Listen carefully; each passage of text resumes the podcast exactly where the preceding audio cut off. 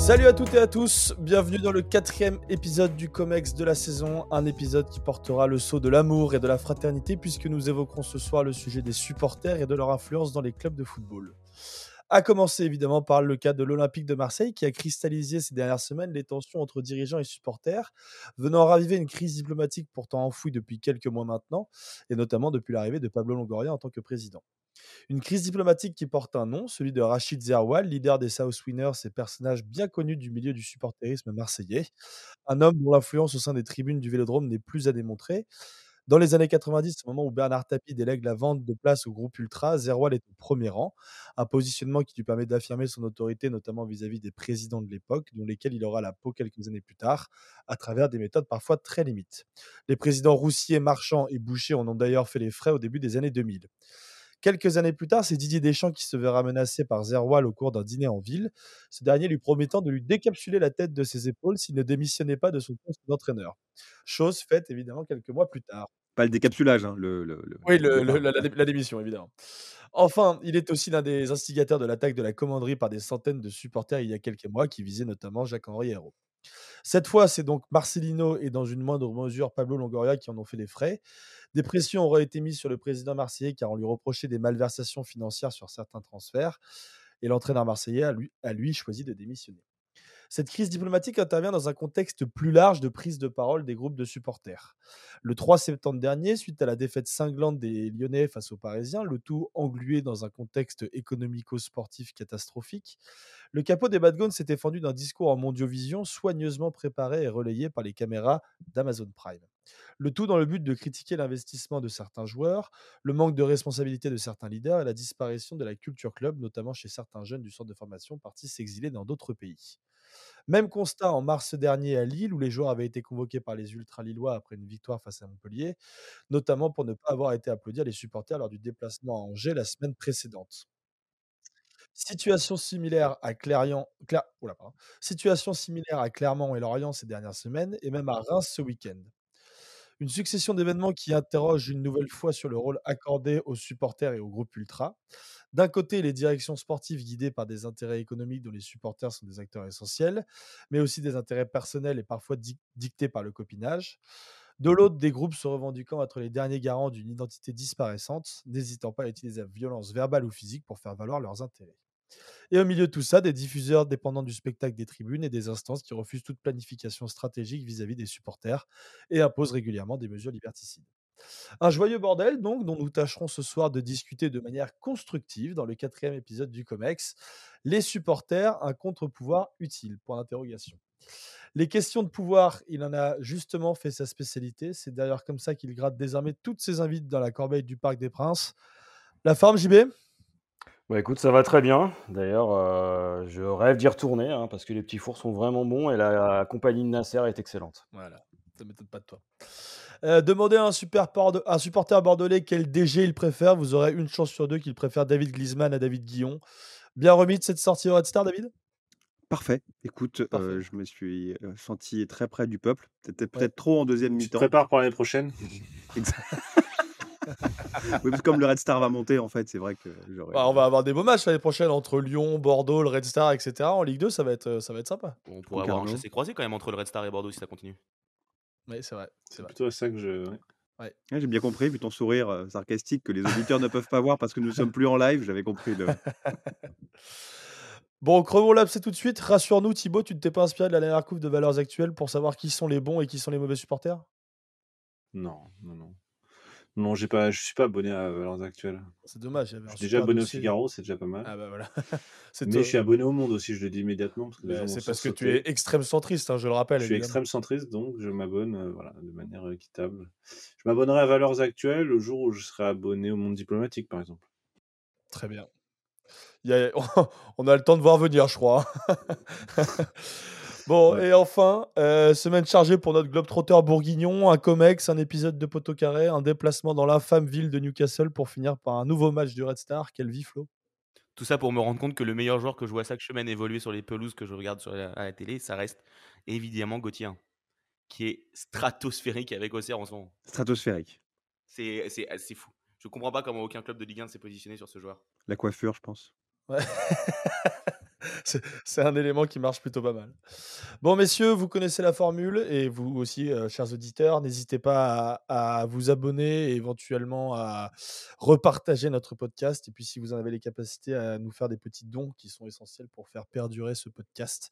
Heu, vous avez évidemment tous les liens de notre compte Hello Asso sur lequel vous pouvez faire des dons, heu, régulièrement, sur nos réseaux sociaux ou alors sur notre site internet, vous en avez l'habitude.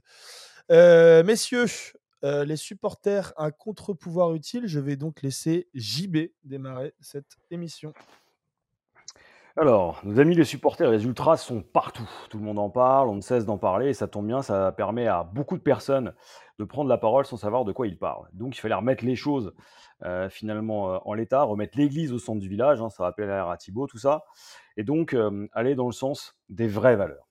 Un ultra, ça se permet des choses, ça se permet de hurler contre les chèvres, contre les gens du Nord, contre Messi, contre tout, contre Langoria et n'importe qui, ça s'en prend aux traîtres, à Fiorez ou à Diani ça s'en prend à ceux euh, qui choisissent l'argent euh, au détriment de la loyauté.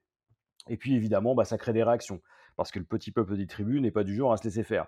Alors ils se font reprendre, euh, ils se font reprendre par les autorités politiques, par les supporters adverses, par tous les bien-pensants et par tous ceux finalement qui espèrent obtenir du buzz sur leur dos. Mais que sont-ils? Ça, c'est aussi la vraie question. Est-ce qu'on peut faire sans eux? Aujourd'hui, c'est une partie du spectacle. On l'a vu avec le Covid. Un stade vide, bah, c'est un peu euh, comme l'Olympique euh, sans bière. C'est un peu comme euh, Val sans alcool. C'est tout de suite une fête qui est moins folle. Mais c'est aussi des consommateurs. C'est-à-dire que c'est des gens qui sont présents dans les stades et vont dédier une partie de leur vie à un spectacle pour lequel ils ne sont pas rémunérés. C'est des passionnés, ultra au sens le plus strict. Ce sont des tifosi, ils sont malades de leur club sont des extrémistes de la cause aussi. Euh, il suffit simplement de voir Flo et euh, de euh, lui montrer un maillot de Messi pour voir sa réaction. il suffit de toucher à Lebris pour voir Thibaut sortir immédiatement. Bon, on est ici face à un objet qui est particulier. Le supporter, c'est d'abord un objet politique et géopolitique. Pourquoi? Parce que bah, en tout cas, il se pense et se veut, et parfois est conçu comme un contre-pouvoir, à tel point qu'on les réprime en Égypte, qu'on les a contrôlés en Algérie et en Turquie. Et puis on voit que leurs droits sont limités aussi en France. C'est quand même l'une des rares catégories euh, de Français auxquels on interdit de changer de département euh, au nom simplement de leur passion sportive. Donc en soi, ils sont une sorte de laboratoire politique. C'est sur eux qu'on teste des lois liberticides. C'est aussi sur eux qu'on teste les prochains buzz médiatiques. On l'a vu hein, avec une caste bien particulière, hein, celle des dégommeuses et de nos chers amis d'Europe Écologie Les Verts qui sont essayés des ultras et qui, contrairement au collectif Ultra Paris, sont fait gentiment reprendre par le service de sécurité de, du Parc des Princes. On n'est pas ultra parce qu'on a décidé de l'être, on l'est parce que c'est un style de vie. Et ce style de vie, il est particulier. Les ultras, c'est un acteur du pouvoir, euh, mais c'est un acteur sans argent. C'est un acteur qui se réclame d'un ordre auquel il participe de loin, qui fait finalement que critiquer. Et puis c'est un acteur qui a des manières quand même déplorables. C'est pas des gens qui sont euh, finalement euh, ouverts aux mêmes codes sociaux que leurs dirigeants. On va dire qu'ils sont tous sauf. Il suffit de voir là encore, hein, David, quand Bordeaux perd. On est très loin finalement de l'image du financier, policier avec la petite cravate, etc. Non, non. Il a déjà, il a déjà brûlé des poubelles à Bordeaux. consiste euh, simplement à renverser un papier et le laisser par terre. Mais ça, c'est une méthode bordelaise. Euh, ce qu'on voit ici, c'est que euh, l'ultra et le supporter, ce sont d'abord et avant tout des gens qui s'expriment, non pas avec des mots, mais plutôt avec des fumigènes, des haut-parleurs et des tifos et de l'Olympique jusqu'au parc, de l'Oasis à Marseille jusqu'aux confins monégasques où se battent trois supporters euh, en goguette, on va se rendre compte que c'est un objet de discussion sans fin. Et ça tombe bien, c'est à Thibaut de prendre la parole et à David d'enchaîner. Non, c'est David, je crois. C'est David d'abord, ouais. on, va, on va enchaîner avec David d'abord. D'ailleurs, ça m'arrange en fait que tu me compares aux ultra bordelais parce que j'ai eu une, longue et constructive discussion avec Florian Brunet, donc le responsable des ultramarines, qui est quelqu'un d'assez connu pour préparer justement ce de ce podcast. Donc il a eu là, même si on, est, on a énormément de points de désaccord, il a eu la gentillesse de me répondre, tout en sachant que on n'allait pas forcément aller dans son dans son sens. Donc merci à lui. Moi, je me suis placé du côté de l'investisseur, c'est-à-dire que les ultras, les supporters, tu l'as dit, JB, ils sont utilisés pour mettre en avant le produit lien, mais est-ce que doivent être pris en compte dans le business plan ou le plan de trésorerie, le plan de financement de l'actionnaire? Est-ce que ça peut être une source de revenus? Est-ce que ils sont destructeurs de richesse? Est-ce qu'on peut faire sans? J'ai 2 précisions, moi, liminaires, qui me paraissent absolument essentielles parce que je pense que l'investisseur d'un côté et les supporters de l'autre ont une vision floutée et inexacte de leur propre rôle. Du côté de l'investisseur j'ai l'impression qu'il ne faut pas, quand il acquiert quand quand on achète un club de football, on détient la pleine propriété de celui-ci. Acheter un club de foot, c'est un peu comme acheter un immeuble classé. C'est que certes, on peut y habiter, certes, on peut l'exploiter, certes, on peut en tirer des revenus, certes, on peut l'embellir, on peut l'améliorer, mais on peut pas le démolir. On peut pas le club de foot français, en tout cas européen, n'est pas une franchise. Il s'est attaché à une territorialité. Le le transférer et de la même manière que, un immeuble classé pour, effectuer des changements importants, on a besoin de l'accord en fait des l'architecte des Bâtiments de France et bah, ces supporters, quand on achète un club, c'est les architectes des Bâtiments de France. C'est-à-dire qu'ils sont les garants, autoproclamés, ça, je vous l'accorde, d'un certain socle qui transforme et le propriétaire en ce que les Anglais appellent un espèce c'est un en anglais. Il y a pas vraiment de traduction. C'est quel c'est un gardien, un tuteur légal en quelque sorte, qui doit préserver justement le bien-être d'une organisation ou d'une personne physique et de ce côté de l'investisseur, pour moi, c'est essentiel de voir en tête que tu ne seras jamais en pleine propriété du club. Qu'il le veuille ou non, il devra composer avec des colo porters et encore plus des ultras qui vont et ça, c'est de toute façon impossible à changer, inaltérable, restreindre quelque part sa marge de manœuvre, de façon plus ou moins grande en fonction de son degré de coopération. Mais du côté ultra, il y a aussi une précision très importante et pour moi fondamentale et je pense que c'est vraiment le point fondamental de mon intervention, c'est que si l'actionnaire est un débi moral, c'est-à-dire que l'actionnaire doit respecter l'institution, doit respecter des valeurs, doit respecter des principes, doit respecter l'image et la territorialité du club, il ne peut en aucun cas, ni lui, ni les joueurs d'ailleurs, être soit un employé, soit un obligé et surtout pas au point de vue économique où les supporters ou les ultras se plaisent à dire: «Ah mais sans nous, vous savez, il y a plus de club». D'un point de vue économique, c'est faux. C'est-à-dire que je suis allé tirer les comptes des NCG 2021-2022 des clubs. J'ai pris des clubs club qui possède son stade, un club donc Lyon, un club moyen, heu, Clermont, un club qui est descendu Angers et un un et le club phare, le PSG. Lyon, c'est un club moyen aussi, hein, bi la billetterie la billetterie représente entre 8 et 10% c'est constant. Donc en fait, même du point de vue économique, j'exclus les droits télé parce que de toute façon, on peut être en grève contre son club ou ne plus supporter son club et payer des droits télé pour regarder la Ligue des Champions, par exemple. Économiquement, le supporter, donc l'ultra, représente une part minime. Donc il a pas forcément de capacité de chantage par rapport actionnaire et je reviens donc à la précision du rôle de l'actionnaire. L'actionnaire, l'investisseur a une obligation de moyens. C'est juridique, c'est défini par le code civil, c'est que ce débiteur moral, l'actionnaire, doit tout mettre en œuvre avec toutes les res les ressources possibles qu'il a à disposition pour accomplir la prestation convenue. C'est-à-dire prendre soin du club et aucunement de résultat, où là, le débiteur est tenu à la délivrance d'un résultat prédéfini et justement, ça m'emmène au fait de devoir et de me prononcer pour un précaré, un domaine réservé de l'actionnaire qui serait complètement sorti de la compétence des supporters, c'est le sportif. Au nom de cette obligation de moyens, les supporters, les ultras peuvent protester, peuvent manifester, peuvent demander, peuvent contester, mais en aucun cas exiger et moi, dernièrement, c'est que il y avait cette espèce de c'est ce qu'on appelle la convocationnite, à une épidémie de convocationnite à la fin des rencontres, où quand le résultat est est négatif, les supporters se se se pensent investis par le droit tout-puissant du billet acheté ou des efforts consentis demander une obligation de résultat. C'est pour moi, c'est franchir la frontière. Autant je comprends que les supporters aient aient le droit de revendiquer, mais cette obligation de résultat, ils ne l'ont pas, ils ne peuvent pas l'avoir. Un supporter non actionnaire ne peut pas avoir une obligation de résultat et demander une obligation de résultat envers son joueur.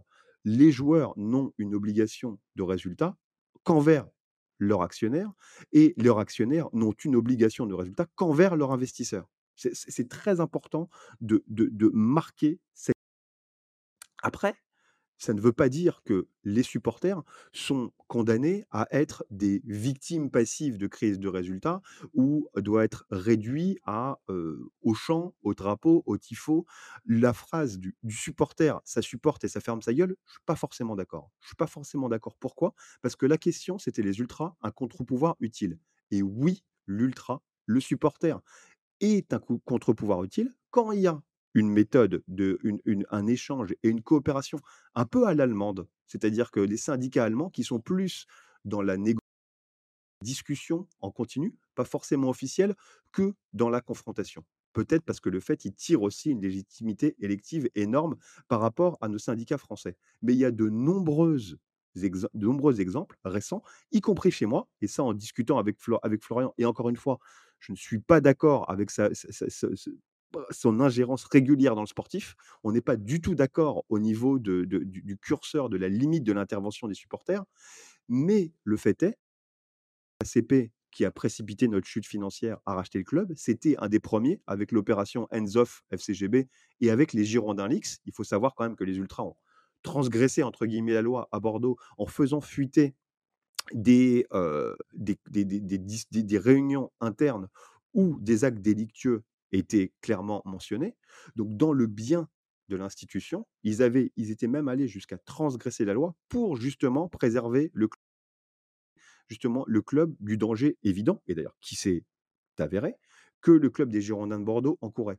Idem pour le collectif Reno de la Negra. J'ai l'impression que parfois, il y a un espèce de racisme social sur quant aux ultras, où les ultras, parce qu'ils crient plus fort que les autres, parce qu'ils s'expriment pas forcément tous bien, en tout cas les porte-paroles ou pas tous les porte-paroles, parce qu'ils agitent des drapeaux, ils seraient incapables de comprendre les enjeux, en fait, que l'investisseur au auxquels les investisseurs fait face. Mais le collectif Reno de la Negra, moi, j'ai parlé à à son repré repré c'est des gens qui ont quand même été en mesure en mesure intellectuelle de parler non seulement avec Triple Seven Partners, qui est un fonds d'investissement, mais avec Réalité pour orienter en fait le le le projet de développement du nouveau stade.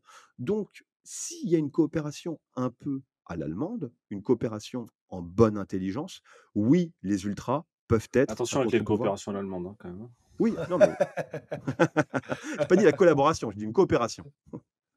Mais mais heu, mais oui, mais les ultras peuvent être un contre-pouvoir utile. Voilà. Tu as tu as tu as le laissez-passer. Hem, Thibaut, je te laisse enchaîner. Ouais, alors on voit, heu merci, heu, David, merci JB. On voit on voit, qu'il y a et je reviens un peu au au, l'intitulé, heu, 1er, heu, les supporters un contre-pouvoir utile.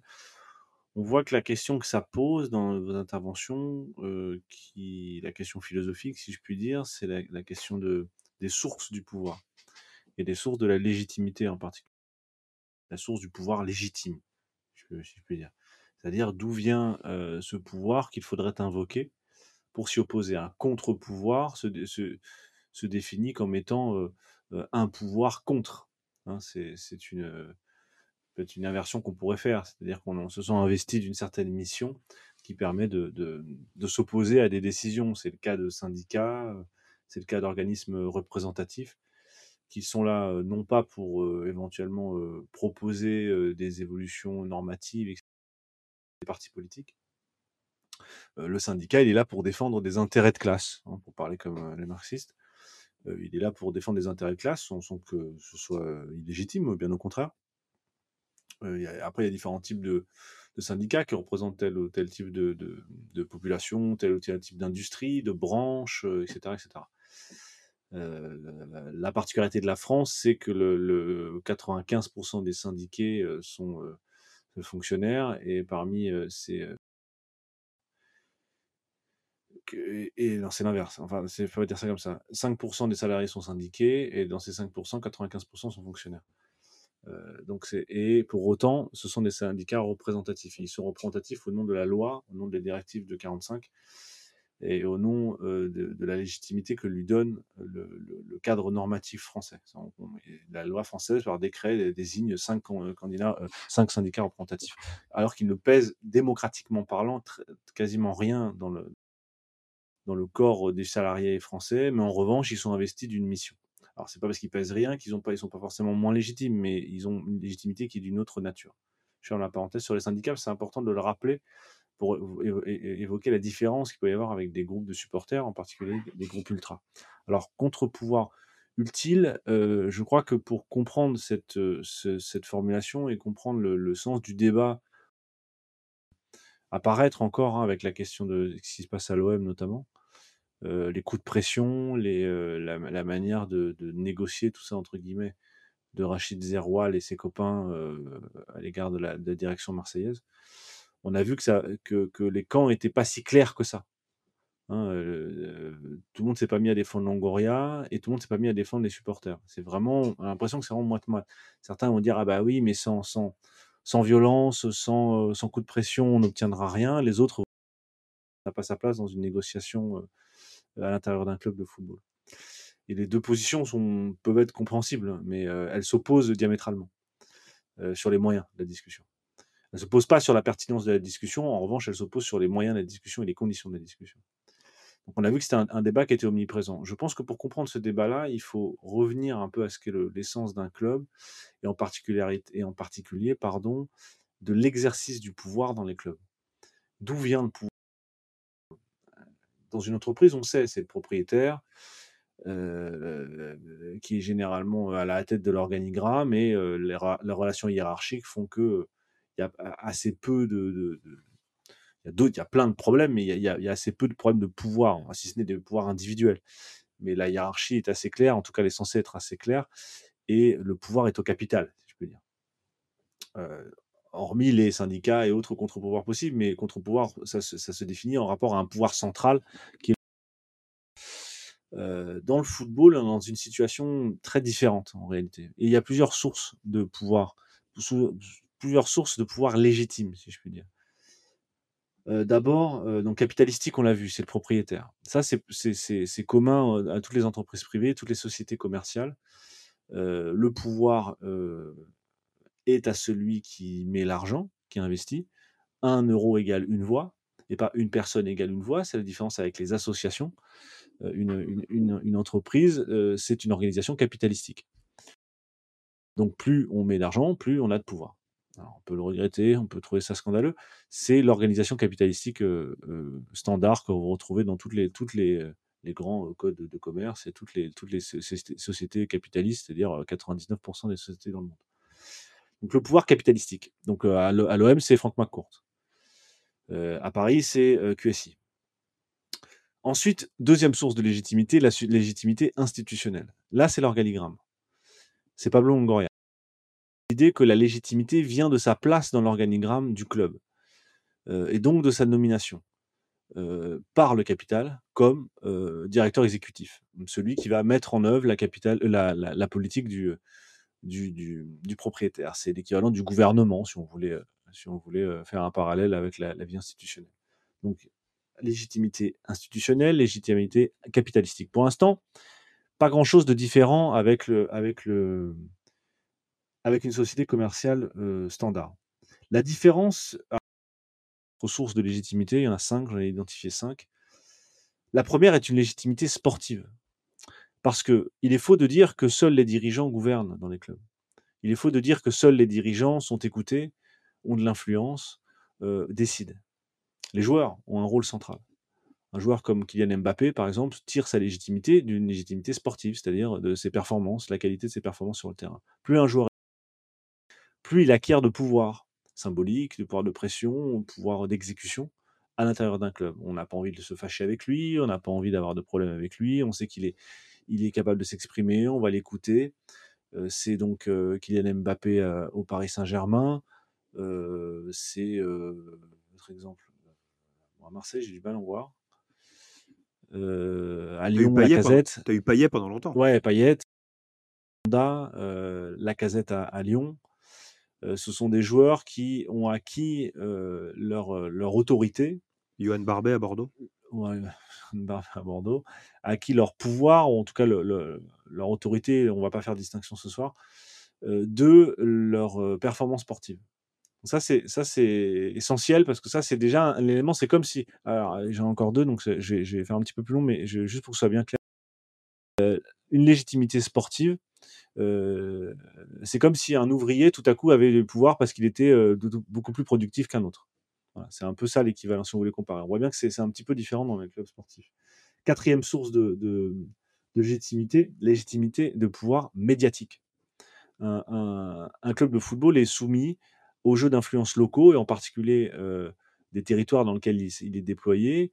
Et ça prend souvent, ça prend la forme d'une présence, d'une surexposition médiatique locale. On parle de PME hein, qui font. euh, Hugo Gourlian l'autre jour à l'after qui nous a raconté voilà, que le chiffre d'affaires de Lens c'est 170 millions, ce qui est c'est une goutte d'eau dans l'océan d'Ambert Capital, même si ce sont un c'est un investissement personnel, c'est malgré tout une goutte d'eau au regard. Et encore lui, il a investi, je crois, à 20 millions. euh, David, tu me corrigeras. Ouais, tout à fait. Euh, Enfin, voilà. 20 millions initial, mais euh, il a comblé jusqu'à 70 millions d'euros quand il était en Voilà, Ligue 2. bon, jusqu'à 70 millions, il a fait la culbute à 170. L'importance médiatique d'une en- d'une entreprise minuscule, comme peut l'être un- une PME, de, de- comme un club de football où il y a une cinquantaine de salariés, euh, est sans commune mesure. Il n'y a pas d'entreprise qui ont une telle euh, exposition médiatique euh, et pour si peu de chiffre d'affaires. Parce que c'est finalement très peu les chiffres d'affaires d'un club de football. C'est, c'est, faudrait comparer avec euh, les chiffres d'affaires des grandes entreprises françaises, mais on est, on est sur, on est sur quelque chose de Bah, L'Oréal, par exemple. ouais, 5 milliards de résultats nets.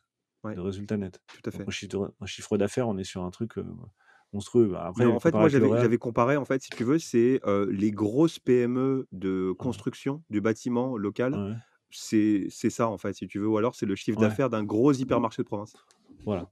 C'est ça, bah, voilà, d'un gros supermarché. Et il n'y a pas pour autant de pub Leclerc pour le. où On voit, on n'entend pas pour autant euh, tous les salariés de, de Leclerc de, de Nogent-sur-Oise euh, dans la presse se plaindre de leurs conditions Et surtout, alors personne vraiment, ne connaît le franchisé de Leclerc de Nogent-sur-Oise. de Nogent-sur-Oise. Malheureusement, peut-être un brave homme, euh, ou brave femme, peu importe. Euh, donc, légitimi- donc, légitimité médiatique, hein, je, récupère- je récapitule, institutionnelle, capitalistique, sportive, médiatique, et la dernière qui me semble, et c'est celle-là dont on parle ce soir, qui est la légitimité affective. Euh, la légitimité affective, c'est l'idée et c'est là vraiment, je crois, la particularité d'un club de football. Tous les autres, on peut arriver encore, bon, médiatique, affective, c'est la seule dont on peut dire qu'elle est strictement footballistique, strictement euh, propre au monde du football. C'est que quiconque aime un club se sent autorisé à exercer un pouvoir dessus. Euh, qui- quiconque euh, s'identifie au destin d'un club se sent autorisé à donner son avis sur la gestion du club. Et, je vais dire, même ceux qui ne sont pas, qui, sont pas identifiés ou qui simplement aiment le football se sentent autorisés, je suis bien passé pour le dire, pour donner son avis sur la gestion de tel ou tel club, bien qu'ils n'y connaissent ou alors n'a absolument aucune idée de, l'état, euh, par exemple, des comptes ou euh, des relations humaines à l'intérieur de cette, entreprise. Donc, euh, et tout cela au nom d'une identification affective, sur l'idée que c'est le sentiment, la passion, euh, la proximité personnelle qui va légitimer le discours. Et le, problème, et c'est là, pardon, je termine, c'était très long, j'ai fait un cours là, je suis désolé, mais c'était pour que ce soit bien cadré. Le, le- problème, c'est que cette légitimité affective, euh, et d'où mon, toujours moi un peu mon scepticisme à l'égard de- de l'excès de pouvoir qu'on peut accorder à des groupes de supporters, c'est que la légitimité affective, autant institutionnelle, médiatique, sportive, on arrive à la chiffrer, on arrive à la circonscrire. hein, mais institutionnelle, on sait, bon, il y a un organigramme, euh, capitalistique, bon, bah voilà, on a compris, un euro égale une voix. Euh, sportive, bon, bah, un joueur avec des performances, euh, c'est facile. Euh, médiatique, bon, bah, c'est un journal, euh, un de tel, de tel organe de presse. Mais affective, on ne sait pas. Pourquoi? Parce que. Des likes Instagram, non? Il y a des likes Instagram. on peut auto. Peu, peu importe. Enfin, en l'occurrence, les, les, likes servent à objectiver ce, cette, ce lien-là. Mais la difficulté du lien affectif, du lien d'affect, du lien de passion, c'est que il est sans durée, donc il peut être instantané. Il n'y a, a, personne qui va, aller, qui va te dire, tu as écrit un tampon euh, pour te dire, voilà, tu aimes ce club depuis telle date. Impossible à dire. Ça peut citer. Euh, chacun va, va s'autoproclamer le vrai supporter. C'est le fameux débat sur le vrai supporter du club. Donc Souvent lié à la intense. territorialité d'ailleurs. hein, Mais... À Marseille, c'est ça. C'est les gens qui sont pas à Marseille peuvent pas comprendre Marseille. C'est un principe de distinction, quoi. Il y a... Le mauvais supporter, c'est toujours, toujours l'autre. Hein, c'est jamais, c'est jamais, personne ne s'autoproclame mauvais supporter de son club. C'est toujours l'autre le mauvais supporter. Et troisième, troisième sujet, ça revient un peu à ce que tu dis David, c'est le contexte. Où est-ce que je me trouve À quel moment? Ça, c'est extrêmement variable. Et ces trois données, durée, intensité, contexte, font que toute forme de avec les groupes ultras est fragile parce qu'elle est, est, incapable de la circonscrire dans le temps et dans l'espace. Euh, ce qui fait qu'on a, on a, on a affaire à quelque chose d'extrêmement mouvant et d'extrêmement déstabilisant pour un club quand tout le reste de la hiérarchie est stable. Celui-là est absolument instable par nature. Donc il n'y a pas de groupe ultra qui va être capable de se rationaliser. Sinon, c'est plus un groupe ultra. Ce sont des actionnaires, ce sont des sociaux, c'est autre chose. C'est plus des groupes ultra, c'est plus des groupes de supporters. Et quand on voit, et je terminerai là-dessus, les images euh, vraiment consternantes d'ultra devant des joueurs en ligne qui le font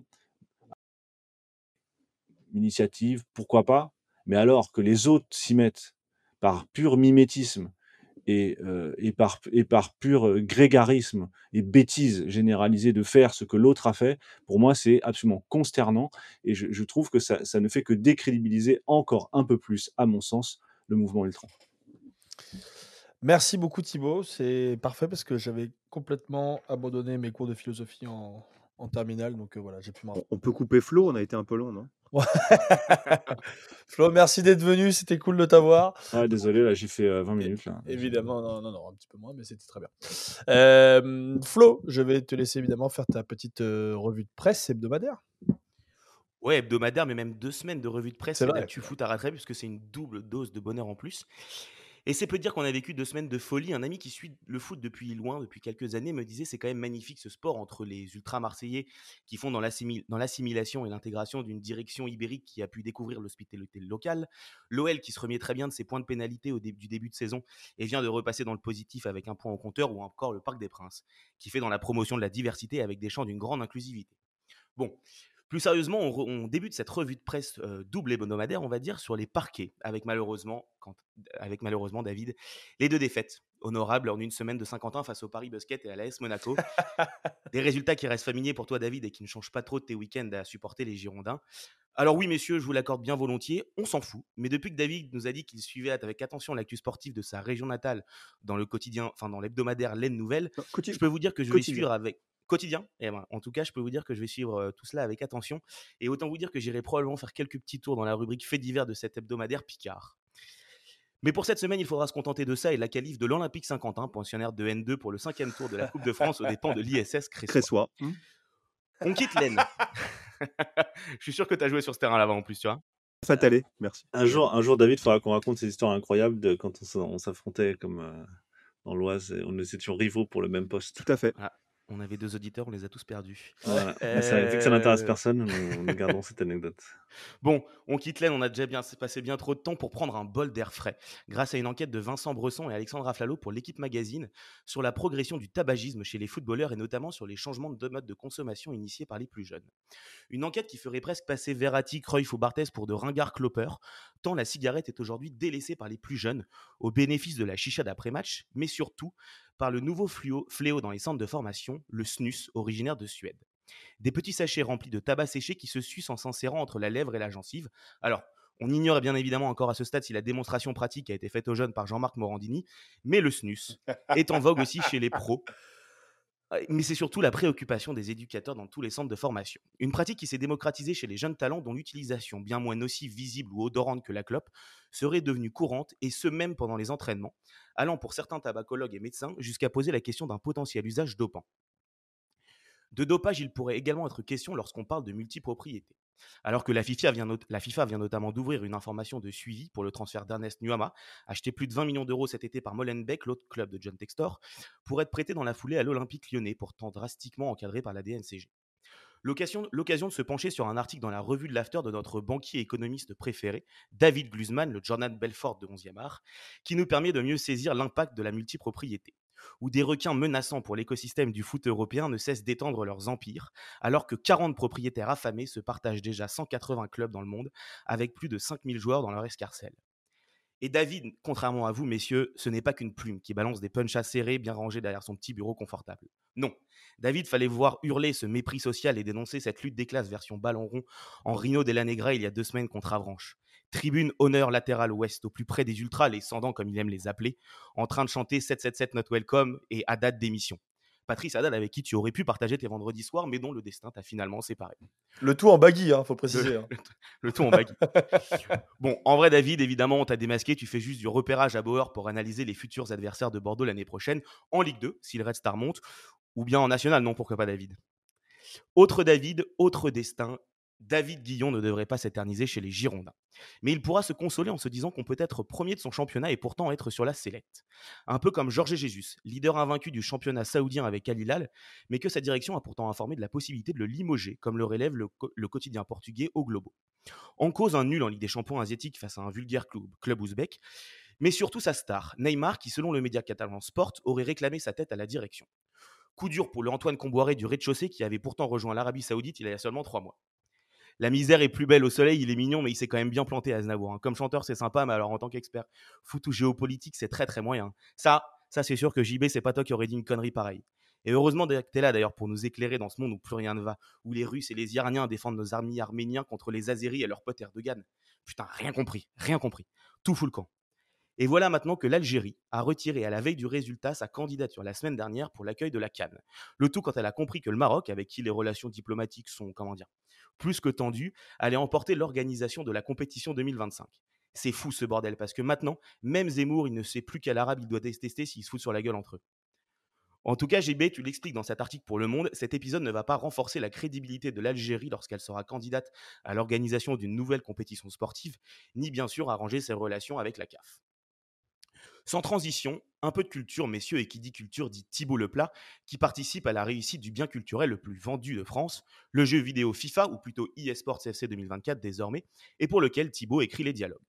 Et outre le changement de nom de franchise, l'autre grande actu du jeu que nous apprend France Bleu Nord, c'est l'arrivée de la Decathlon Arena Stade Pierre-Mauroy du LOSC, qui devient le quatrième stade français jouable sur console. Et cette confidence que me faisait un Thibaut soulagé hors antenne la dernière fois Heureusement qu'on peut désormais dire Decathlon Arena parce que c'est quand même fou qu'en 2023, des stades portent encore le nom de foutu socialiste exécrant le ballon rond. Putain, c'est clair que tout ça, ça a proliféré à une époque aussi vite que les punaises de lit et les migrants dans les cauchemars de Pascal Pro. Stade Pierre Moroy par-ci, Auguste Delaune, Francis Leblé et Léo Lagrange par-là. Oui, David? Ben oui, oui, oui, t'as raison. Heureusement qu'il y avait Sharon Delmas pour relever le niveau. Et t'as vu ce qu'ils en ont fait? Mettre des bourrins à la mentalité de BDE un jeudi soir avec un ballon ovale au milieu. Quelle indignité. Bon, et sinon, bien évidemment, la politique de ces, de ces deux semaines, c'était les paroles homophobes qui ont résonné dans le Parc des Princes lors du PSG-OM.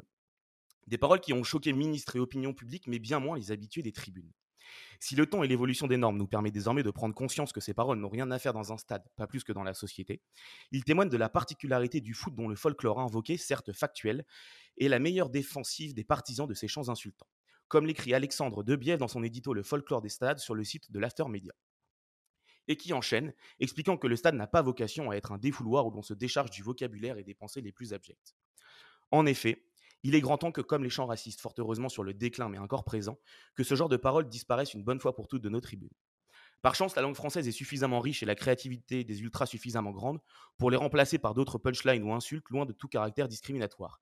Et qui sait, on pourrait même proposer un jour à Thibaut d'écrire tout ça. Merci beaucoup, merci beaucoup Flo pour euh, cette, Nouvelle, euh, cette nouvelle revue de presse. Bon, je vais essayer, avant de basculer dans notre seconde partie, de, de résumer ce que vous avez dit pendant toute cette première partie qui fut intense. Euh, JB, toi, tu démarres en disant que les ultras sont partout et que ça permet évidemment à des commentateurs de se positionner sur ces sujets-là. Les ultras critiquent et c'est leur rôle. Mais du coup, la contrepartie, c'est aussi qu'ils se font reprendre par des responsables politiques ou par d'autres fans, par exemple. Mais qui sont réellement les ultras? Pour toi, ce sont des objets politiques. euh, D'abord parce que le, spectacle dépend aussi d'eux. et aussi parce qu'ils sont limités partout. Tu donnes les exemples de la France, de l'Égypte, évidemment. Tu dis qu'on teste des lois liberticides sur eux que l'ultra est un acteur du pouvoir, mais sans argent. Et j'ai malheureusement été euh, dérangé pendant la fin de ton intervention, donc je laisserai les, les, les, les auditeurs se, faire leur propre avis sur la fin de ton intervention. Je m'en excuse. Euh, j'ai reçu un petit message à ce moment-là. David, euh, tu, estimes, toi, que l'investisseur et les supporters ont une vision biaisée de leur rôle, euh, que l'investisseur, quand il achète un club, ne peut pas tout posséder? Tu fais le parallèle avec les immeubles classés, par exemple. Euh, selon toi, il n'est pas possible que les, car supporters, il n'est pas possible de tout posséder, car les supporters sont les garants, le tuteur légal qui assure la fonction, le fonctionnement du club, que l'investisseur ne pourra pas tout posséder, car il sera restreint par les ultras. Et à l'inverse, tu te positionnes aussi du point de vue ultra et tu estimes que l'actionnaire doit respecter évidemment les principes de terri- territorialité par exemple, mais qu'il ne peut pas être considéré comme un employé lambda parce que les supporters ne représentent quasiment rien. Tu donnes le chiffre de environ 8% des recettes euh, que la billetterie représente environ 8% des recettes d'un club. Donc pas de réel de pouvoir de décision ni de chantage. Euh, que l'ultra peut demander, réclamer, mais surtout ne peut pas exiger. Euh, ils, peuvent, ils ne peuvent pas demander d'obligation de résultat envers les joueurs car ils n'ont pas d'in- d'intérêt économique, même s'ils ne doivent pas être des victimes passives de la politique de résultat. Tu donnes évidemment l'exemple des, Girondins Lix et tu estimes qu'il est nécessaire, selon toi, de mettre en place une coopération à l'allemande. Thibaut, euh, à la question les supporters ont- euh, sont-ils un contre-pouvoir utile? Tu évidemment poses la question philosophique de la source du pouvoir légitime. D'où vient ce pouvoir? Tu donnes évidemment l'exemple des syndicats qui ne pèsent pas grand-chose démocratiquement, euh, mais qui sont légitimes juridiquement. Et dans l'exemple marseillais, tu estimes que deux clans s'affrontent frontalement et que pour comprendre ça, il faut revenir sur d'où vient le pouvoir dans le monde du football. Euh, tu compares ça évidemment avec une entreprise classique qui est où le pouvoir vient du capital. Mais dans le foot, il y a plusieurs sources légitimes de pouvoir, euh, notamment capitalistiques, institutionnelles, sportives, euh, la légitimité aussi du pouvoir médiatique, où le football dépend des enjeux d'influence médiatique, et surtout la légitimité affective, qui est un critère strictement footballistique. Quiconque aime un club se sent légitime et, est- autorisé de, parler et de critiquer ce club, ce qui est un gros problème selon toi, car ce n'est pas mesurable et donc difficile à circonscrire dans le temps, d'où l'instabilité par nature et la difficulté d'échanger avec les ultras. Voilà, j'espère que j'ai réussi à schématiser un petit peu près ce que vous avez dit, sauf toi, JB, je m'en excuse encore une fois, et je vous laisse rebondir sur ce qui a été dit euh, dans cette première partie. Euh, avec toi, JB. Alors déjà, j'espère que le texto était une bonne nouvelle et que tu vas enfin pouvoir serrer, parce qu'à un moment donné, ton alcoolisme à l'Olympique va commencer à poser un problème pour tes finances. Euh, pas du tout, Non. c'est. Voilà, Ah, bah, j'espère. Je vous C'est l'enver- Parce que pour pas m'écouter, franchement, il fallait au moins qu'il y ait ça, quoi. je vous l'enverrai dans la con. Parce que la légitimité affective, je veux bien, mais pas déconner quand même. Bon. Euh, mais revenons-en à nos, euh, amis ultra. Moi, j'ai bien aimé l'intervention de David euh, sur le patrimoine immémorial finalement que représente le club et sur le fait que les ultras sont, des, acteurs qui vont avec le package. Et ça m'a rappelé deux, trois conversations avec des, présidents de Ligue 1 qui, eux, avaient un discours parfois assez business et qui me disaient bah, si on pouvait se débarrasser des ultras dans un stade, un peu comme le fait le PSG à Boulogne, ça nous arrangerait. Euh, parce que qu'est-ce que ça représente un ultra? Bah, Ça représente des prix cassés. Alors ça représente de l'ambiance, hein, mais ça représente aussi un problème, un problème de sécurité. Ça représente des places qu'on est obligé de brader. Ça représente aussi, euh, euh, comme me l'a dit très justement un président, euh, 1% de mon travail, 90% de mes emmerdes, et des menaces que j'aurais jamais eues dans ma vie quotidienne, professionnelle, normale. Et c'est là où, c'est assez intéressant de, faire le parallèle avec ce que tu disais, Thibaut. C'est-à-dire que dans tous les mécanismes de légitimité, il y a un cas qu'on oublie, c'est que dans les sports US, les ultras n'existent pas. On a des consommateurs. Et on peut se demander si, dans une certaine mesure, on n'est pas en train de, dériver tranquillement vers ce modèle-là. Si demain on avait dans les clubs, ils n'ont pas le budget pour ça, mais si demain on avait cette culture-là, est-ce que finalement on se contenterait pas de stades sans ultras, on a une ambiance comparable à celle par exemple du Stade de France, c'est-à-dire une ambiance sans âme, avec juste des gens qui sont là pour, euh, faire la fête, hein, quand bien même ça nous énerve de faire la vague 350 fois par, par match. c'est une, vraie question que je me pose. parce que l'Ultra, il, fait entendre finalement ce fameux folklore dont tu parlais, Flo, tout à l'heure. un folklore qu'on a tendance à imaginer comme étant lié au stade et donc à la catharsis que ça représente, à cette société qui se pacifie dans les stades, qui donc se lâche dans les stades pour éviter de le faire en dehors. Moi, ça m'intéresse d'avoir votre point de vue là-dessus. Est-ce que vous, est que vous imaginez, vous, finalement, des stades sans ultra, un peu comme on peut les, voir dans le golf, par exemple? Oui. Alors, moi, je me permets de répondre pas du tout, dans la mesure où les ultras sont par exemple absents, alors ultras slash supporters sont absents au Royaume-Uni. C'est un phénomène qui a pas du tout pris au Royaume-Uni parce qu'il y a un, type de supporteriste, supporteriste pardon, beaucoup plus individuel. On voit que le mouvement hooligan, en fait, c'est pas vraiment quelque chose de très organisé, c'est quelque chose de très individuel. Ça n'existe que à Crystal Palace en Première Ligue, qui est le seul club à avoir des vrais ultras. Et, et pourtant, et pourtant, les supporters n'ont jamais été aussi soucieux de la protection en fait du, club. Cette notion de custodienne que j'évoquais, elle est vraiment très très anglaise et jamais été aussi active dans la préservation de l'identité, voire même de l'existence des clubs. Je vais prendre un exemple très récent, c'est que c'est un club qui a toujours navigué entre la Ligue 1, donc la troisième division, et la Ligue 2. Là, ils sont descendus en cinquième division et l'actionnaire ne peut, ne peut plus payer, ne peut plus rémunérer personne. Les ultras, donc les, supporters réunis en groupe, ont, levé 60 000 pounds en 48 heures, en fait, pour faire continuer le club. idem, Luton, qui vient d'accéder à la première ligue, c'est le premier club de dans ses parmi ses actionnaires significatifs, un, un système de socios. Swansea, également, avant, a amené le club jusqu'en première ligue avec un supporters trust. Donc, je pense pas, en tout cas en Europe, qu'on s'achemine vers une forme de disparition complètement du, supporterisme et de l'importance de ce supporterisme. D'ailleurs, moi, ce qui m'a frappé chez Ougourlian, quand j'ai lu d'ailleurs cette passionnante interview, et bravo encore aux intervieweurs qui ont su tirer, je pense, 120% du moi, je m'attends très bien, moi, je m'attendais à un mec hyper business. avec une vision hyper. Enfin, Amber Capital, c'est quelqu'un. Je fais un peu long, je suis désolé, mais c'est, mais c'est quelqu'un qui, c'est un, investisseur assez agressif. C'est quelqu'un en fait qui se précipite sur, activiste. sur des, un, fonds opportuniste, un fonds, un fonds agressif, un fonds que d'autres qualifieraient de vautour à, à, la, à la, manière d'Eliott.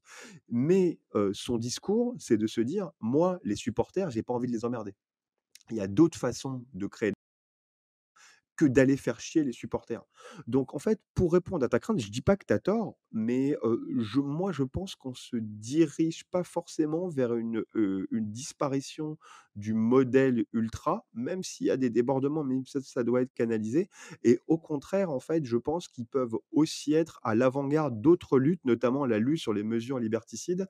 Et je pense que on aurait tout intérêt à circonscrire le domaine de leur intervention, donc là, à essayer de les tenir le plus loin possible du sportif, mais à les écouter tout ce qui est tout ce qui est gestion, par exemple, de l'accueil, gestion de l'accueil des compétitions, liberté individuelle, préservation de l'identité des clubs. Je pense que c'est des gens qui ont encore beaucoup de choses à dire. Alors moi, il y a quand même des choses qui me m'embêtent, moi, dans le dans le pouvoir, ultra. c'est que il y a différents moi, des choses que j'arrive pas D'abord, le chantage aux encouragements. Je trouve que c'est, quelque chose de d'omniprésent, auquel les directions cèdent beaucoup trop facilement. qui ont peur de quoi? Qu'il n'y ait pas d'image de leur stade, qu'il n'y ait pas de fumigène et de banderoles dans leur stade? Chiche, pourquoi pas? Il n'y en a pas en Angleterre, il n'y en a pas, en Espagne, il y en a très peu, les gens regardent que la France, personne ne regarde un match, pour la couleur d'une banderole en tribune. Enfin, faut arrêter de dire, s'imaginer des choses qui n'existent pas. Je suis d'accord avec toi que oui, qu'il peut y avoir une ambiance, d'accord, mais l'ambiance, c'est pas c'est pas le fait simplement d'un groupe de 200 personnes. C'est absurde, en fait, de penser ça. C'est une avant-garde autoproclamée de gens dont on ne sait pas d'où ils sortent qui décide tout à coup qu'il y a une seule manière de supporter ton équipe ou il y a qu'une seule manière d'être, de t'identifier à elle. Pour moi, c'est du despotisme, en fait. Ça pas d'autre nom. Je rappelle que le, je vais être un peu dur, mais l'étymologie de fan, ça vient de fanatique, hein, de fanatisme. Moi, toute forme de fanatisme m'effraie. D'où qu'elle vienne, et il y a un fanatisme du football aussi, enfin un fanatisme d'un club aussi. Donc je pense que le chantage aux encouragements est quelque chose qu'il faut, qu'il faut absolument refuser en fait, parce que c'est la porte ouverte à la compromission. le, Après, quand tu vois la vie d'un club, enfin, je suis désolé, mais on a l'exemple du PSG. Pendant 6 ans, il n'y a pas eu de supporters. Quand tu vois la différence avec les supporters aujourd'hui, c'est quand même beaucoup plus plaisant pour tout le monde, non? Alors, c'est des supporters qui sont quand même validés, encadrés, dans une tribune bien particulière. le, stade était-il vide pour autant? Et le stade était plein. Mais est-ce qu'il était complètement insipide L'équipe était, l'équipe était-elle euh, plus mauvaise quel, quel, quel, impact réel, réel ça a eu sur la vie du club? Sur les deux premières années, euh, Thibaut a raison, hein, sur les deux premières années de QSI, il n'y a, pas de, y a, y a, y a pas de collectif Ultra Paris. Hein. Parce que derrière, il fallait une image pour le Qatar de, qui corresponde à l'image qu'on a en France du foot. Pour moi, c'est une, c'est une, la démagogie. c'est une forme de démagogie et c'est un système de groupe de pression de, de, en faveur de ces groupes-là qui sont omniprésents. Quoi qu'on en dise, leur discours est omniprésent et il y a une sorte de, de, de, pensée commune, une sorte de conformisme, de, de complaisance molle euh, à l'égard de ces groupes, euh, tant du point de vue de la presse que du point de vue de tous les amateurs de football. Personne ne se pose la question de l'existence de ces groupes. Je rappelle que ces groupes existent seulement depuis les années 80. Dans la plupart des cas, on parle de clubs qui sont centenaires. Euh, qu'il y a une histoire du supporterisme. 87 à Bordeaux, tu as raison. 87 à Bordeaux, 80. Quoi. Ça, c'est 60 en Italie. C'est le, Torino, le, tout premier groupe ultra, je crois que c'est le Torino suite au Superga en Italie. voilà, et puis c'est l'arrivée des groupes hooligans en France dans les années 80. Enfin, il faut voir l'histoire de ces groupes-là, c'est quand même pas des trucs super clean. Moi, ce, ce qui m'étonne toujours, c'est la complaisance universitaire, la complaisance de certains sociologues à l'égard de ces groupes. Euh, on, se, on, se, on, se, on se bat pour essayer de leur trouver des excuses en permanence. C'est de la radicalité par procuration, c'est-à-dire que voilà, et traiter des gens comme des enfants, c'est pas une manière de les honorer. Euh, donc je ne crois pas du tout que ce soit une, bonne méthode. Ça, c'est le chantage aux encouragements. Deuxième chose, les ultras, on en a besoin que quand ça va mal, parce que quand ça va bien, personne n'en a besoin. Euh, et qu'il n'y a, y a pas un ultra plus heureux que quand son club va mal, paradoxalement, parce qu'il est plus, il est seul, il est le dernier. Et c'est d'ailleurs au nom de de ce statut de dernier qu'il peut ensuite faire son chantage aux encouragements. Après nous le déluge, après nous plus rien. Euh, nous, on sera toujours là quand ça ira mal. Un, déjà, c'est une position de négociation qui est intenable, parce que si tu es là, tu dis que si, comment tu peux exiger quelque chose si tu, tu pars du principe que tu seras toujours là, donc tu peux rien exiger. Euh, première chose. Et, deuxième chose, euh, c'est une forme de, de, joie malsaine de, voir son club. Je sais que c'est douloureux pour beaucoup, je respecte cette douleur-là, euh, mais qu'elle n'est elle est pas un titre universitaire, elle n'est pas euh, un titre de propriété. Euh, mais c'est vrai que tu as raison, c'est paradoxal parce que c'est là en fait bah où, ils acquièrent leur légitimité. Bien sûr, bien sûr. Et c'est pour ça que c'est paradoxal. Dès qu'un club va mieux, il y a de moins en moins l'importance des groupes ultra et même parfois on s'en débarrasse. Et que, et que si au on n'a pas de problème avec son public, très peu, il en a eu un peu au début de l'année dernière, c'est aussi que son club va bien pour l'instant. Euh, moi, j'ai hâte de voir quand, euh, si ça continue à aller mal, alors ça va un peu mieux les résultats. Euh, mais justement, moi, dernier truc, sur, juste, je vais répondre sur l'histoire de la consommation et, consommateurs et autres. Je dis, ben, pourquoi pas Il est où le problème en fait? On fait ça toute la journée. Les gens, ils vont à Leclerc, ils vont. pourquoi pas? Si un club, si nous permet de débarrasser de la violence et débarrasser de, de discrimination, là j'ai vu une histoire d'attouchement dans les tribunes de Rennes, si ça nous permet de nous débarrasser des mouvements violents, euh, des discours violents, des discours discriminatoires, pourquoi pas? Pourquoi pas? Je, je, vois pas pourquoi. Je dis pas qu'il faille. Si on pose l'alternative comme ça, si on nous dit après nous le déluge, eh ben le déluge. Eh ben le déluge, allons-y. On va voir si le football existe encore. je suis entièrement d'accord avec toi, Thibaut. Et le politique le, va le regarder comme ça. Quelle est la solution la plus simple pour euh, faire disparaître un problème quand ce problème est là? C'est pas par l'éducation que ça va se passer, c'est par justement l'exclusion et le, et le fait de faire disparaître. Et c'est une tendance. Hein. Le, le, problème, c'est que c'est que c'est on parle qui est ultra légitimé tant d'un point de vue universitaire que d'un point de vue, politique. Mais tu es d'accord que c'est récent aussi parce que, bon là on est un peu vieux, mais il y a 10 ans, les ultras objectivement, C'est c'est un peu le j'avais une question et c'est un peu le sens de ma question aussi JB, c'est que les groupes ultras existent depuis la fin des années 80 pour les plus gros clubs et sont installés vraiment dans les années 90 et je mettrais les hooligans à part parce qu'on ne sait pas vraiment s'ils étaient là réellement pour le club ou pour d'autres raisons. ça, c'est encore une autre question. C'est encore autre chose. Les souvent politique. non, mais c'est si tant est que ce soit un truc à part. Après, il, y a, il y, a, évidemment des liens et c'est assez pour eux, mais pour moi, c'est deux univers qui restent quand même assez différents. J'ai la sensation que les ultras ont jamais eu autant de pouvoir qu'aujourd'hui. Et je pense qu'il faudrait peut-être remettre ça dans un contexte plus global aussi, où on est dans, dans une société où aujourd'hui les gens ont l'impression que tout leur échappe ce qui, justifie aujourd'hui aussi qu'on voit de plus en plus d'abstention ou de vote, euh, de vote extrême d'un côté ou de l'autre.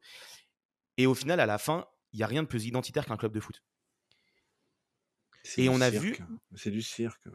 Ouais, mais On, a, on a vu ces derniers temps des exemples d'ultra ou pas d'ultra d'ailleurs, parce que effectivement là on parle du microcosme français, mais on parlait de l'Angleterre où il n'y a pas forcément d'ultra, et on a vu les protestations notamment à Manchester United et à Liverpool quand il y a eu le projet de Super League, où ils ont l'impression que les dirigeants ne sont là. Et à Newcastle, ils sont descendus dans la rue pour remercier les Saoudiens d'être venus. Ils étaient d'ailleurs déguisés en, en habit traditionnel.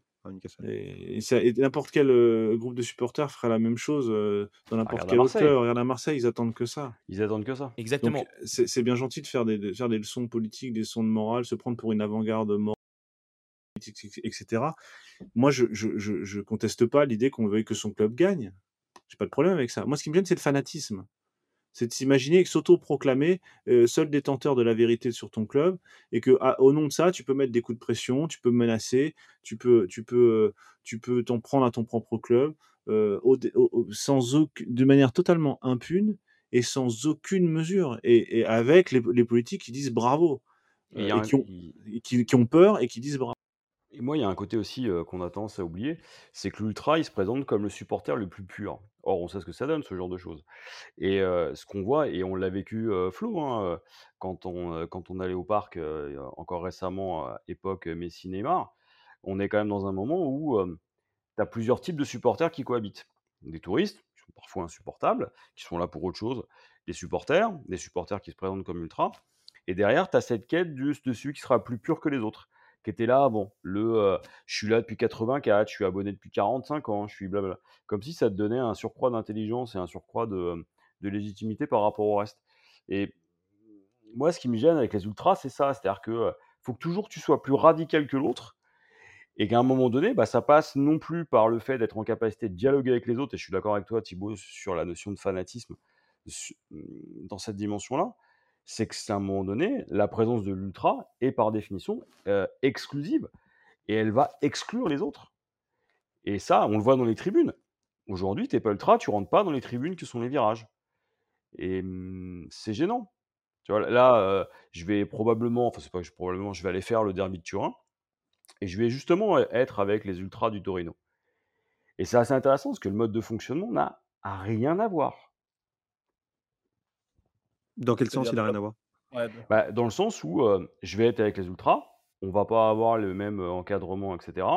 Qu'on va pas me poser la question, que ça va être festif du début à la fin, que forcément, alors évidemment, là c'est le derby, donc avec la Juve, ça va pas être possible, mais tu vas discuter avec les autres à l'extérieur.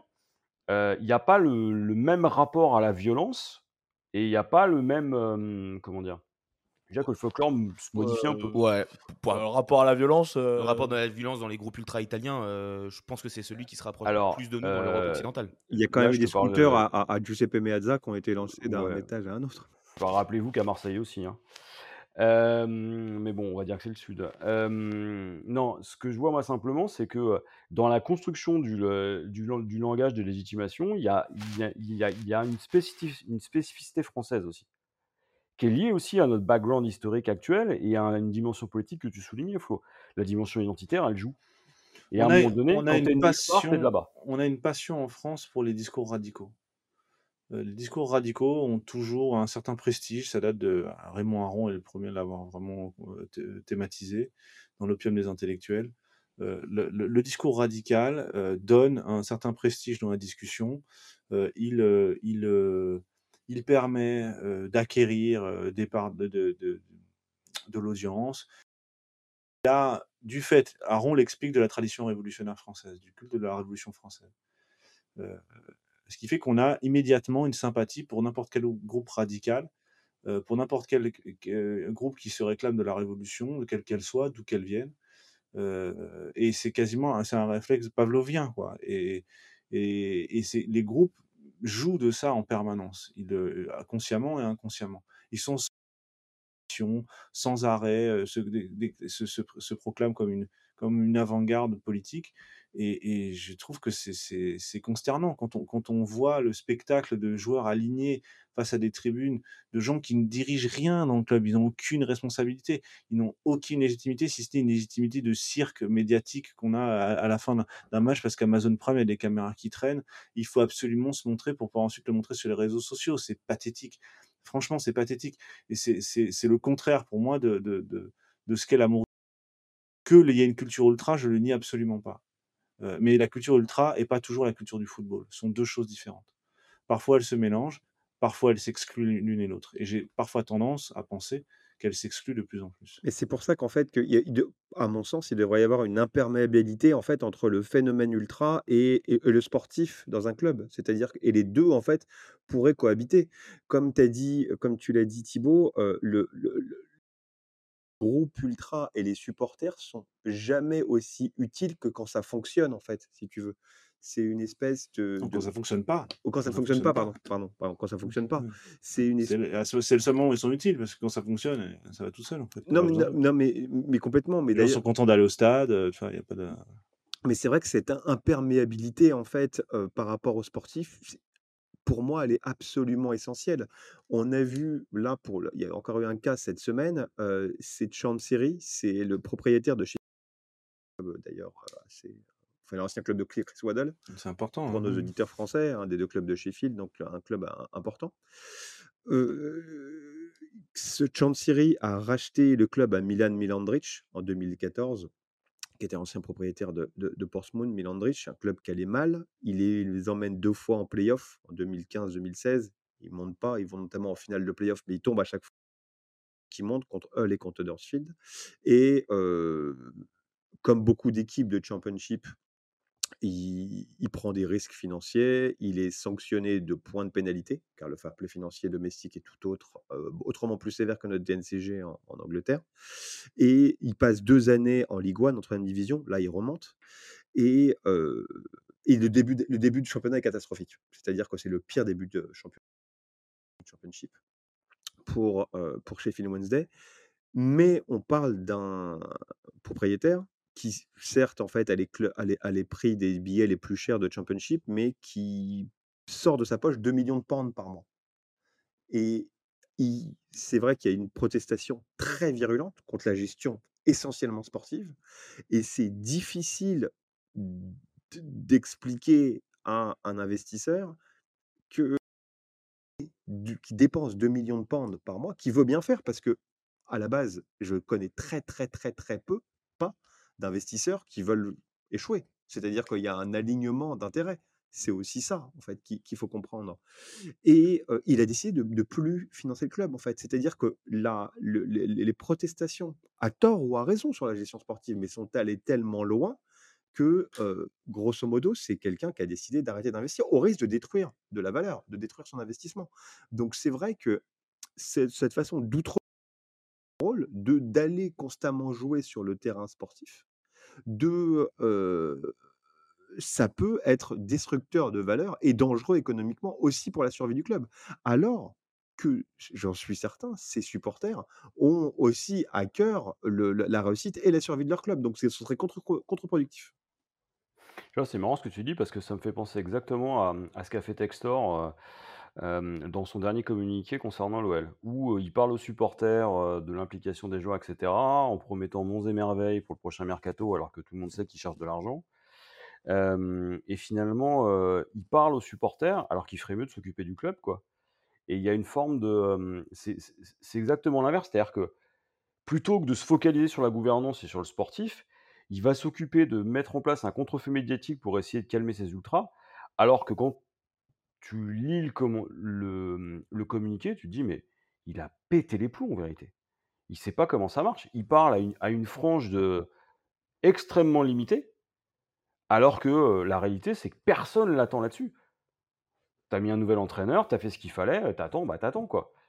Et ça montre, ça montre aussi l'ampleur, mais presque démesurée qu'ils ont pris là depuis quelques années, et a fortiori quand les projets de reprise sont, sont aussi complexes. On l'a vu avec Bordeaux, on le voit avec, mais avec Lyon. Hein. Mais après, tu vois le réflexe, en fait, mais c'est commun à absolument tout et à travers toutes les, les époques. Quand Tapi arrive au club, immédiatement au club de supporters, ils s'assurent leur soutien. Quand Gérard Lopez arrive au club, 30 ans plus tard, il s'assure le soutien des ultras, des ultramarines qui ont d'ailleurs auditionné, entre guillemets, quasiment tous les candidats à la reprise. C'est-à-dire que nos ultras ont auditionné tous les, repreneurs. Ils avaient parlé à Didier, à Didier Quillot, ils avaient parlé à Pascal Rigaud, ils avaient parlé à Gérard Lopez, et après, ils ont aiguillé le choix populaire, à tort ou à raison, vers Gérard Lopez. Donc, et c'est déjà eux qui avaient poussé Thiodé et surtout Longuepé au départ avant. garantir, exactement, garantir la, ce acheter la, la, paix sociale, c'est devenu essentiel. On voit que. Parce que les institutions sont très faibles. Tout à fait, absolument. Bah, surtout que là, en fait, si tu veux, avec des résultats financiers et, sportifs catastrophiques, avoir le soutien des ultras, avec un business plan aussi périlleux, avoir l'approbation de la Vox Populi, ou en tout cas la, la bienveillance des ultras, c'est absolument. Moi, ça, ça m'agace beaucoup de, toujours de, de, qu'on identifie le, de football, qu'on qu traîne, qu'on l'assigne, un peu comme on parle d'assignation identitaire, il y a un peu la même chose dans le, dans le football. On est obligé en fait d'être pour un club, on est obligé d'être supporter d'un club, on, ton comportement est largement codifié tu vas avoir tel type d'attitude, tel type, c'est très extrêmement normatif. tu n'as pas le droit juste d'aimer le football. En fait, moi, il y a une époque, tu avais juste sur temps. maintenant, tu es obligé d'être supporter d'un club, tu es obligé de te présenter comme ça, tu n'as pas le droit de changer. si tu changes, tu es un footix.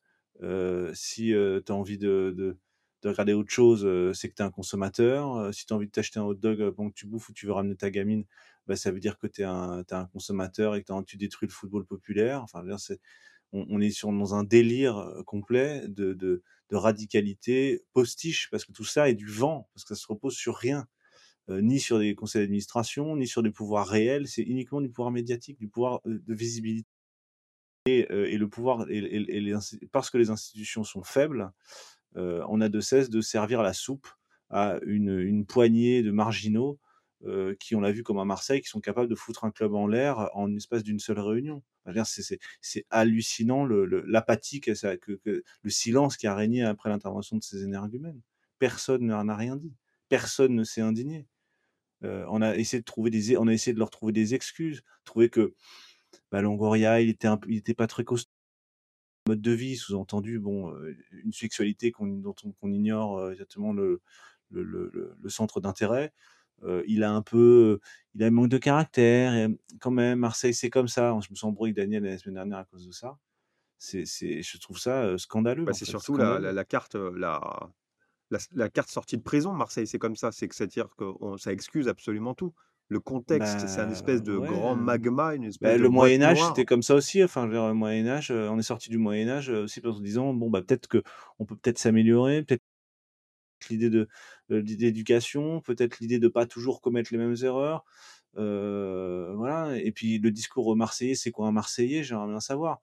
Parce que, ok, c'est cosmopolite de Marseille, mais quand on dit qu'un tel qui n'est pas Marseillais, qui n'est pas supporter à Marseille, il peut rien comprendre, c'est un, un, espèce de discours exclusion, exclusif à l'égard du Marseillais du dehors. Pardonnez-moi, mais ça apporte un nom, ce genre de choses.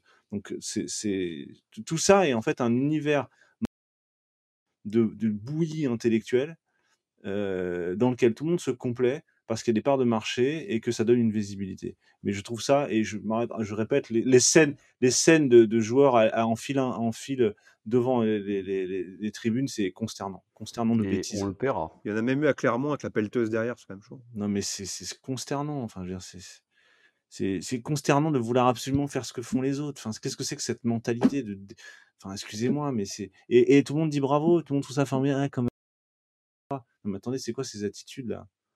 C'est du despotisme, ça, ça peut être comme ça. Hein. Vous allez faire quoi après? Vous allez chez eux, vous allez les taper, vous allez faire quoi en fait? C'est C'est faut se souvenir de, de ce qui s'est passé avec Neymar. hein. On aurait pu avoir un vrai problème. hein, J'étais oui, pas. oui, en plus. Non, mais, parce qu'ils sont rentrés dans la maison. mais moi, je reviens, Non, mais non, mais moi, je reviens à, à- à- Non, non, mais à ce qu'on dit. en dehors de la vanne sur Neymar, ils sont rentrés dans une propriété privée d'un joueur Ils sont pas rentrés. à cause de ses performances. Ils sont rentrés, il y en a deux qui sont rentrés. Ouais. Le, le gros du, des supporters était dans la rue. Ouais, déjà trop. encore heureux. Mais là, tu es quand même à un stade où, euh, à un moment donné, tu légitimes la violence sur quelqu'un qui est juste un professionnel du sport. Mais violen- violence qu'en plus on a déjà, enfin, qu'on a déjà vu euh, à l'époque au PSG, notamment au camp des loges et, et à, à la Marseille aussi. À Marseille, les, Ouais, jou- 2000. les- les joueurs, les joueurs qui sortaient dans, ouais. le- dans le, Les- dans, le- dans le coffre de leur voiture, il y en a eu énormément. Mais après, ça revient, moi, ce que je disais dans ma présentation, c'est obligation de moyens, obligation de résultats. Les joueurs et l'actionnaire a une obligation de moyens. Il doit tout mettre en œuvre pour atteindre le résultat, mais il ne peut pas être blâmé outre mesure de l'absence de résultat à partir du moment où il met tout en œuvre pour l'atteindre. Et c'est ça, en fait, qui dérange profondément. Eh bien, merci. Ce sera le mot de la fin pour euh, cette euh, émission, parce qu'on a été un petit peu long cette fois-ci, 1h10. C'est un sujet qu'il méritait. va- Oui, c'est un sujet qui méritait. Et je pense On que, va se faire des potes encore, euh, je pense que il Ouais, y a fais attention à nous sur les, les clippings. euh, Val, là, parce que... Euh, T'inquiète, je vous mettrai euh, en parallèle avec. euh, T'inquiète, on va Valeur donner la sécurité. T'inquiète, on va- Euh, bon, on va quand même clôturer évidemment avec nos petites recommandations euh, hebdomadaires et euh, je te laisse commencer, JB. Euh, moi, je vais vous conseiller un livre qui est très facile d'accès, ça s'appelle La guerre de l'information de David Colomb chez Talandier. Euh, c'est une ouais, vraie réussite. Hmm David Colomb, facile à digérer. Ouh là là, bien joué Euh, Très très bien. Très très bien. Je, je vais m'arrêter là. Ouais. David. Ah, Pardon, au dénommé David Colomb, je suis sûr que son livre est, est formidable. Moins à l'aise en Afrique, je pense. Je euh, m'appelle Le Plat, donc je me permets de faire des blagues sur les patronymes. Donc euh, voilà. En tant que Le Plat, en tant qu'handicapé patronymique, je me permets de... En tant que sosie vocal, je valide cette euh, remarque. Bon, allez, David, je te laisse continuer. Oui, tout à fait. Alors, recommandation que j'ai déjà donnée euh, aujourd'hui sur Twitter, mais je la, je le, tu, l'as, tu l'as, c'est le documentaire sur la disparition euh, d'Agnès Leroux, pour rester d'ailleurs à, Nice, euh, qui était l'héritière du Palais de la Méditerranée. Et donc, c'est un documentaire qui est super bien fait en trois épisodes d'une heure, avec des témoignages de proches, des, et c'est hyper bien filmé, hyper bien documenté. Pour moi qui suis, en bon picard, qui suis fan de faits divers. euh, Bah oui, forcément, ouais. Baigner au pays d'hiver, vraiment. biberonné, Bref. biberonné. Flo adore aussi. Flo adore aussi en tant que Ah, c'est une bourguignon, spécialité euh. Ouais, en tant que Voilà, c'est- ouais, c'est vrai. Toi, vous avez chauffeur de bus, on a les, ouais, on a les, on a les routards, nous, mais bon, chacun ça. Donc voilà. Thibaut. Euh, moi, je voulais recommander un livre que j'ai lu il y a quelques temps, mais qui est, qui est un peu d'actualité parce que son auteur sort un nouveau livre. Euh, pour ceux qui veulent penser euh, la loose et les défaites, Les vertus de l'échec de Charles Pépin, c'est pas mal du tout. Pour ceux- qui veulent, euh, je pense aux Lyonnais notamment, Non, nous aussi. hein. euh, de cette équipe. euh, Il n'y en a pas, il y en a pas. et Moi, je suis supporter du Red Star, Au- donc je... Euh, parce que c'est un livre de philo accessible pour les gens qui sont pas habitués. C'est euh, c'est bien, il y a des exemples. Pour les gogoles comme, comme Val et moi, quoi. C'est ça le, le message. Non, non, c'est pas ça. C'est que c'est- un, un bouquin grand public, donc c'est la vulgarisation, mais bien foutu, avec des bonnes références. Et euh, et il y a notamment pas mal de sport dedans, notamment du foot. Donc, euh, et tu m'étonnes, tu parles de loose. Ouais, tu m'étonnes, ouais. Donc voilà, lisez ça. Euh, Charles Pépin, d'une manière générale, c'est à mettre entre de bonnes mains. Enfin, c'est c'est plutôt une bonne, une, une saine lecture euh, en philo, c'est plutôt de qualité. C'est noté. C'est d'ailleurs Flo. un ancien prof à Danielo, où Ah. moi-même étudié. Très bien. Flo. Eh ben, merci pour euh, les vertus de l'échec. euh, transition trouvée pour moi, puisque je vais vous parler de cet homme, Thibaut Ah oui. Qui va Oh là là. disputer. oh, alors, on ne parle pas de fanatisme, mais là, moi, je le suis complètement sur Thibaut Pinot. Et bah, il va disputer sa dernière, sa dernière course euh, ce samedi, à l'occasion du Tour de Lombardie, sur un des monuments, une des plus grandes classiques, qu'il a remporté, après avoir également fini deuxième. Qui est Et du coup, ta recommandation, Flo, c'est de, regarder ce tour, c'est de regarder ce Tour de Lombardie et de Ah, prendre un crois. paquet de Kleenex C'était les, les aides maintenant. Non, mais si. Parce que, parce que tu as montré, euh, pour être tout à fait précis, tu as montré Oui, euh, le, je- je le le conseille dernier numéro de pédale. Je le conseille aussi, le dernier numéro de pédale, mais je- il me semble que je l'avais déjà recommandé sur la fin de saison dernière, avant le début du Tour de France. Donc non, regardez le Tour de Lombardie, c'est une des plus belles courses cyclistes. Ça va y avoir un niveau assez monumental quand on a vu ce qui s'est fait sur les, les semi-classiques italiennes cette semaine et là c'est le week-end dernier. Mais au-delà de ça, ça va aussi être l'occasion de profiter une dernière fois des coups de pédale de Thibaut Pinot. JB, tu voulais rajouter un truc Ouais, il y a chez Solar un bouquin qui, qui, est sorti ou qui va sortir qui s'appelle Les Perdants Magnifiques. Et justement, le dernier chapitre est, est consacré à Thibaut Pinot. Il y a un superbe chapitre sur Socrates et, et, le, Mondial 82. ça fait partie de ces, de ces acteurs du sport. Euh, bah, bon. Pardon. Euh, c'est plutôt pas mal écrit. un niçois d'ailleurs, Xavier Garcia. Garcia, Garcia c'est un niçois élu socialiste à la mairie de Nice, c'est assez rare pour le signaler. C'est Cobos, ah. c'est Cobos, qui va être Alors, excusez-moi, j'enlève cette référence de suite. Et il faut quelqu'un de droite. Alors, il y a les forces spéciales, unités des pas... C'est pas... c'est pas un défaut, c'est même plutôt un exploit, quoi, à Nice, d'arriver à, ah être... avoir été, je crois, il a été au communauté municipal, je crois qu'il n'y est plus. Mais non, non, mais, j'ai rien contre les modérés. Extrême centriste. Tu vois, toi aussi, t'es Extrême centriste. Ultra centriste, on va t'appeler maintenant, tu vois. euh, moi, je vais clôturer ces recommandations avec une petite recommandation musicale et multigénérationnelle, puisque je voulais vous recommander le, la réédition du dernier album de DC's, euh, que vous avez connu, que vous, bah voilà, exactement. Je pète les plombs dans, les dans le début des années 90. Vous connaissez vous This la peste bah, voilà, sauf qu'il s'appelle, sache qu'il ne s'appelle plus This la peste, qui s'appelle maintenant juste This et qui vient de sortir la réédition de son album qui était déjà magnifique. Là, il a ressorti une réédition qui est absolument parfaite aussi, qui n'est plus du tout du rap d'ailleurs. C'est pour ça que je dis que c'est multigénérationnel. C'est-à-dire vous pouvez vraiment écouter. JB, fait pas cette tête là. Quoi, le rap c'est la musique de vieux, ça que ça mais Non, mais c'est un peu comme Soprano. Soprano ah était, était dans les psychiatres de l'arrêt, mais depuis il fait un peu plus euh, variété. Voilà perdu, quoi. Mais non, excellent, excellente réédition que je recommande chaudement. Et voilà, et on va terminer cette émission là-dessus. Euh, merci encore les gars pour euh, cette nouvelle émission. On reviendra évidemment comme d'habitude euh, la semaine prochaine. Je dis comme d'habitude, mais en même temps, il n'y a pas eu d'émission la semaine dernière. Donc je précise qu'on sera là évidemment la semaine prochaine. D'ici là, n'hésitez pas à vous abonner, à partager. La semaine prochaine, je sais pas. Bah non, pardon. On en rediscutera après, mais on, se débrouillera. on se débrouillera voilà, n'hésitez pas à vous abonner, à liker. Si vous avez la possibilité, n'hésitez pas à nous faire des petits dons sur notre cagnotte Vasso, je le répète, c'est très important pour nous. Et voilà, et on se retrouve la semaine prochaine. Merci à tous d'avoir écouté cette émission, merci les gars, et à la semaine prochaine. Ciao, ciao. Ciao. Salut les gars.